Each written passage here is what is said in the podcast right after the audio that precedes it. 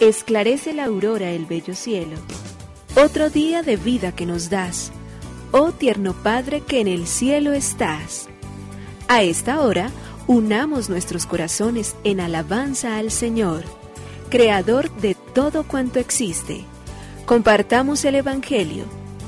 Reflexionemos en su palabra. Esto es, Esclarece la Aurora, con el Padre Antonio Ramírez. Bienvenidos.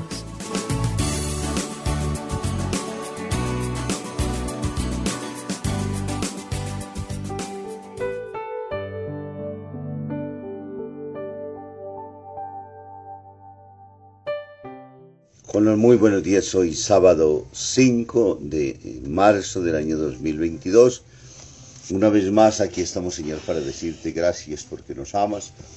Gracias, Señor, porque amándonos entonces creas todas las oportunidades, posibilidades para que nosotros podamos alcanzar la felicidad a la cual estamos llamados.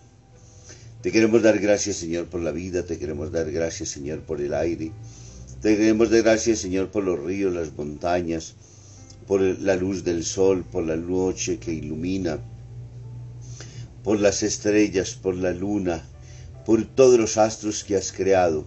En cada uno de ellos está puesta tu mano bendita y poderosa en la cual nosotros bien sabemos y agradecemos porque todo ese conjunto de virtudes y de gracias, de dones naturales que has creado, hacen posible que a lo largo de nuestra existencia y de nuestro camino estemos siempre abiertos también nosotros a nuestra vez al don maravilloso de la vida. Estamos caminando en este tiempo de cuaresma en el cual nos has invitado, nos invitas y nos seguirás invitando a convertirnos siempre, a tratar de hacer de cada día, de cada hora, un momento importantísimo en este camino, un descubrir y un entender que tú nos quieres a nosotros todos los días mejores, nos quieres a nosotros todos los días reconciliados con la vida, con la historia, con todas las cosas que pasan y acontecen. Te queremos pedir, Señor, que nos des humildad suficiente para ir reconociendo siempre que tu grandeza y tu amor supera nuestros propios límites y que nuestra conciencia puesta en tus manos todos los días busca siempre responderte, aún en medio de las limitaciones propias de la vida, aún en lo que nosotros sabemos y conocemos muy bien que somos y necesitamos siempre de tu gracia misericordiosa. Sin ti no podríamos existir. Sin ti nuestra vida se hace oscura y difícil. Sin ti todo lo que nosotros intentamos sencillamente se quedaría en el deseo. Es más, ni siquiera lo podríamos desear porque de alguna manera lo primero que tenemos que constatar es que si no tenemos la vida y que tú eres el único que puedes darla y quitarla, no la tendríamos entonces tampoco para poder cumplir todo lo que nosotros en nuestro camino quisiéramos y deseáramos siempre.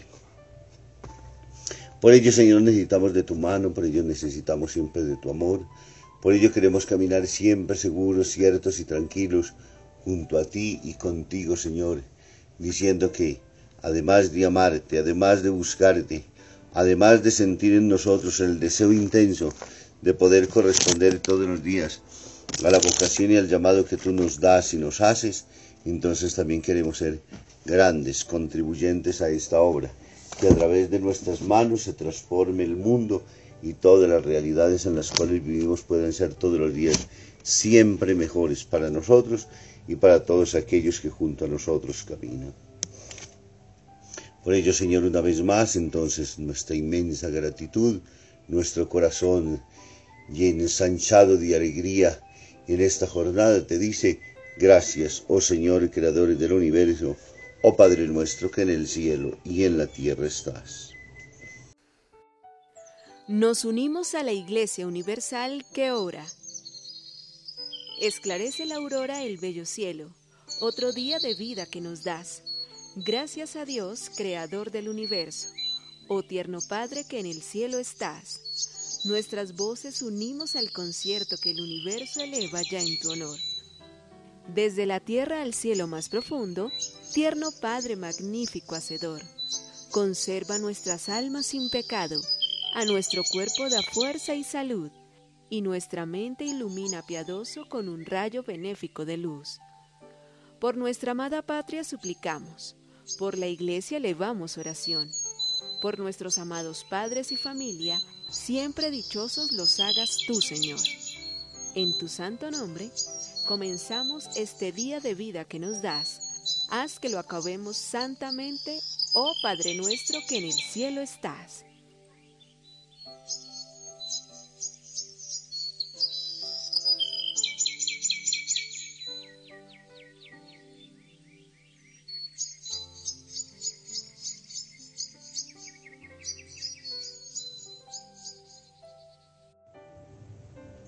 Cambio de parecer. ¿Cómo has cambiado, Jorge? decía esposa al marido. Cuando éramos novios decías que con solo verme un momento ya eras feliz. Yo no veo que haya cambiado nada, respondió él. Ahora también sería feliz si solo te viese solo un momento.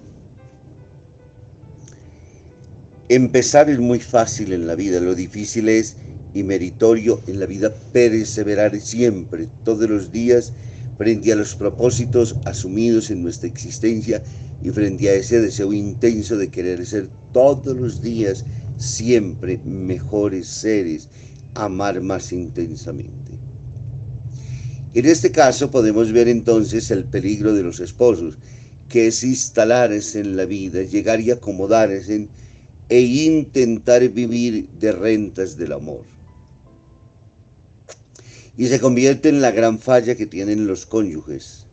Dejan de ser novios, dejan de conquistarse en día a día y se entra en la monotonía del camino. Y la monotonía mata el amor, la monotonía mata absolutamente todo, la creatividad, mata las ganas de vivir, mata todo, todo, todo aquello que delante de nosotros pueda aparecer y necesitamos salir de la monotonía y vivir siempre dinámicamente. Cada día es un desafío y un reto impresionante, cada día es una bendición maravillosa, cada día es una fuerza extraordinaria que dentro de nosotros jalona siempre hacia adelante. Permitamos en este día nuestra conversión también tiene que llevarnos a nosotros a desinstalarnos. Lectura del Santo Evangelio según San Lucas capítulo 5, versículo del 27 al 32. En aquel tiempo vio Jesús a un publicano llamado Leví, Mateo, sentado en su despacho de recaudador de impuestos, y le dijo, Sígueme. Él dejándolo todo se levantó y lo siguió. Leví ofreció en su casa un gran banquete en honor de Jesús, y estaban a la mesa con ellos un gran número de publicanos y otras personas. Los fariseos y los escribas criticaban por eso a los discípulos, diciéndoles, ¿por qué comen y beben con publicanos y pecadores? Jesús les respondió, no son los sanos los que necesitan al médico, sino los enfermos. No he venido a llamar a los justos, sino a los pecadores, para que se conviertan. Palabra del Señor. Gloria a ti, Señor Jesús. El Evangelio de Lucas en el capítulo 5, versículos del 27 al 29 y 32 nos está diciendo en el día de hoy, nos coloca frente a esa bellísima vocación que tiene Mateo, uno de esos discípulos queridos que tú tienes y en el cual quieres realizar una fiesta para poder demostrarnos a todos nosotros que cuando los pecadores se arrepienten hay más fiesta en el cielo que por 99 justos que los necesitan conversión. Y es típico entonces de este Evangelio mostrarnos solamente como en la persona de Mateo los evangelistas se regodean diciendo que hubo una gran fiesta y que allí asistieron publicanos y fariseos, gente venida de todos lados para criticar fundamentalmente, no para alegrarse. Qué triste que ante el éxito, ante la alegría, ante la profunda, como debería ser de todos, regocijo, porque Dios ha llamado, y de manera particular porque el apóstol ha respondido, en vez de gastar nosotros en la alegría de decir bendito Dios que es bueno, que baja hasta nuestra miseria, que se agacha a nuestras necesidades, que no tiene preferencias de personas, que no le cierra la puerta absolutamente a nadie, que todos en el banquete festivo tenemos posibilidades de poder entrar,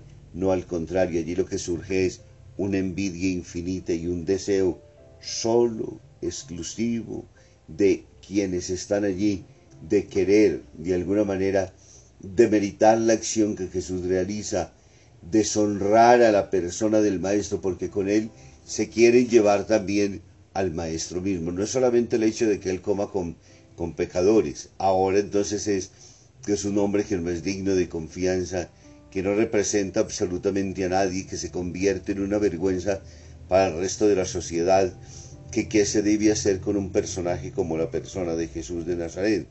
He ahí porque el hecho, podríamos decir, que pareciera accidental, no es tan accidental, sino que es toda una negación, es toda una oposición, es todo un querer demeritar aquello que ya Dios mismo ha querido hacer resplandecer en la persona de este eh, amado Hijo suyo que es Jesús de Nazaret. El único que tiene autoridad y autonomía, el único que puede decirnos a nosotros qué es bueno y qué es malo, el único que puede mostrarnos cuáles son las entrañas de misericordia que el Padre tiene, porque habiéndolo conocido, practica lo que él mismo le enseñó. Por ello es tan importante para nosotros, por ello nos ponemos en este tiempo en actitud orante, por ello le pedimos al Señor que nos dé la gracia de, de convertirnos y ante todo aprender a hacer un análisis de nuestra propia existencia, una revisión de nuestros propios pecados, un examen de conciencia profundo que nos permita reconocer que ningún pecado debe ser omitido, sino que al contrario, reconocerlos. Pero en la medida en que los reconocemos, también sentimos la necesidad profunda de Dios. A la medida en que nosotros nos acercamos a Él, sentimos entonces de igual manera que ese llamado que Jesús mismo nos hace, como el de Mateo, nos compromete, nos involucra todos los días a tratar de ser mejores. No basta solamente con el hecho de que digamos, ya, yo soy cristiano y con ello no quiero ni necesito absolutamente nada más.